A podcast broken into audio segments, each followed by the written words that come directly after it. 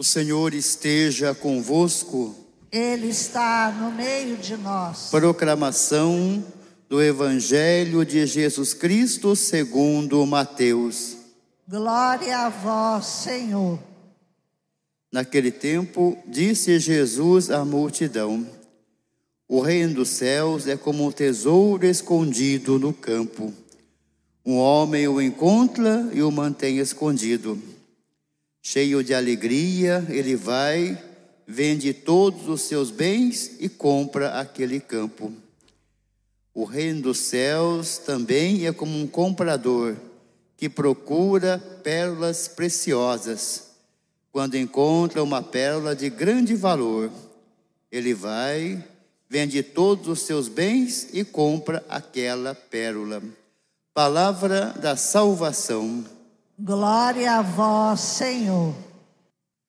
Caríssimos irmãos e irmãs, celebramos hoje então a festa de Santa Rosa de Lima, ela que foi capaz de deixar ser envolvida por Cristo e empreender com Ele um caminho de seguimento. Quando celebramos a vida de um santo, nós aprendemos dele, deles e percebemos a grandeza e a riqueza na igreja. Ao celebrarmos Santa Rosa de Lima, nós percebemos que a santidade, de fato, é para todos. Todos nós, pelo batismo, somos convidados à santidade. É vocação de todo cristão, de todo batizado, acolher o apelo à santidade. E a santidade é possível no meio em que estamos inseridos. Veja a vida de Santa Rosa, marcada pela santidade. Ela não foi, foi consagrada, mas viveu sempre em sua casa, mostrando que é possível ser santo do lugar em que estamos. Por isso a riqueza. Ontem celebrávamos um Papa, São Pio X, que foi capaz de entregar a sua vida a Deus no exercício do ministério. Hoje a santidade manifestada na vida de uma leiga. Então todos nós, aonde nós nos encontramos, somos convidados a ser santo no nosso dia a dia, buscando deixar que Deus seja de fato a prioridade em nossa vida. E a leitura que nós escutamos hoje, sobretudo o Evangelho, muito bem se aplica na vida de Santa Rosa. Nós lemos o capítulo 13 do Evangelho de São Mateus. É um capítulo dedicado ao discurso do reino Jesus Cristo, ele quer trabalhar a ideia do reino. São Mateus, ele trabalha em seu evangelho com discursos. E o discurso do reino é o terceiro grande discurso.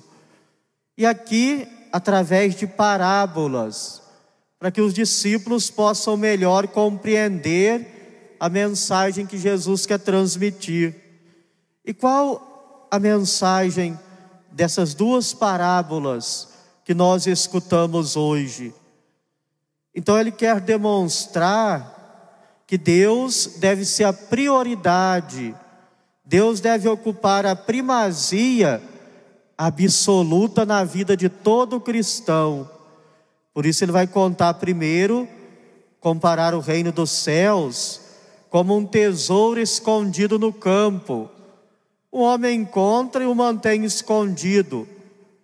E depois de ter encontrado esse tesouro, veja as atitudes. Ele, cheio de alegria, vai, vende todos os seus bens. Então aqui tem duas características para a santidade que nós devemos empreender. Primeiro, que o tesouro é Jesus Cristo que todos nós devemos empreender um caminho para encontrar Jesus Cristo. E ele deve ser o sentido de nossa vida. ele deve ser o sentido de nossa existência. E quem encontra Cristo, encontra alegria. Já dizia Santo Agostinho que a busca da felicidade é a busca de Deus. O encontro com a felicidade é o encontro com o próprio Deus. Então nós precisamos perceber em nossa vida se de fato já fizemos o encontro com Jesus Cristo. E aí deve ter essas duas atitudes: nos alegrar com as coisas de Deus. Será que eu me alegro quando tenho que ir à missa? Será que eu me alegro quando eu tenho que encontrar com Deus, seja na oração, seja no serviço da caridade, seja nos sacramentos? O meu coração ainda se entristece quando eu tenho que aplicar nas coisas de Deus? Será que meu coração, Jesus ocupa o centro? Será que Deus é prioridade em nossa vida? Ou sempre damos desculpa para não rezar, para não ir à missa, para não confessar? Nunca achamos tempo para Deus. Então, se Deus não é prioridade em nossa vida, nunca teremos então feito um encontro com Ele. Agora, se nos alegramos com as coisas de Deus, que o nosso, se o nosso coração vibre, se entusiasma, então assim nós temos Deus como meta. E outro critério é perceber se estamos apegados. Quem encontrou Jesus Cristo, as coisas vão se tornando secundárias e Cristo passa a ser o essencial.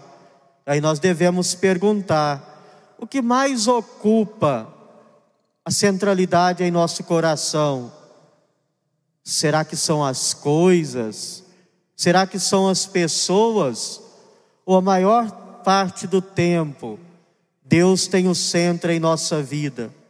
E depois, uma outra parábola que tem também estas mesmas características. O reino dos céus é como um comprador que procura pérolas preciosas. Então ele encontra uma pérola de grande valor. E aí ele vai vender todos os seus bens, porque já não é mais necessário, ele encontrou o essencial. Então que possamos nós fazer um verdadeiro encontro com Jesus Cristo o Papa Bento XVI, quando iniciou o seu pontificado, ele dizia: quem tem coragem de perder tudo por Cristo, inclusive a própria vida, não perde nada e ganha tudo, porque Jesus Cristo é o tudo de nossa vida, é o tudo de nossa história. A primeira leitura, tirada da carta de São Paulo, vai dizer que quem se glorie, glorie no Senhor. Santa Rosa de Lima, ela leva o nome Rosa, que tinha uma aparência muito bela. Então, ela, para não chamar atenção e não desviar o foco daquilo que eram as virtudes de Cristo, ela resolve tirar os seus cabelos, desejando assim ser toda de Deus, consagrando a sua virgindade e sempre na casa se dedicava às orações, se dedicava ao sacrifício e à penitência e ao o amor aos pobres. Se consagrou como leiga terceira da ordem dos dominicanos e ali fez o seu processo de santidade, buscando um caminho com Deus. Então, que Santa Rosa de Lima possa nos inspirar nesta caminhada de também nós fazermos o nosso encontro com Deus, de sermos capazes de fazer as renúncias necessárias para que Deus ocupe em nosso coração a primazia absoluta. Que Deus seja o primeiro em nossa vida e tudo demais é acréscimo, tudo em consequência do amor de Deus. Nossa vida, a nossa meta é corresponder ao amor que Deus tem por nós, tal como Santa Rosa de Lima correspondeu. Que ela nos ajude. Louvado seja nosso Senhor Jesus Cristo.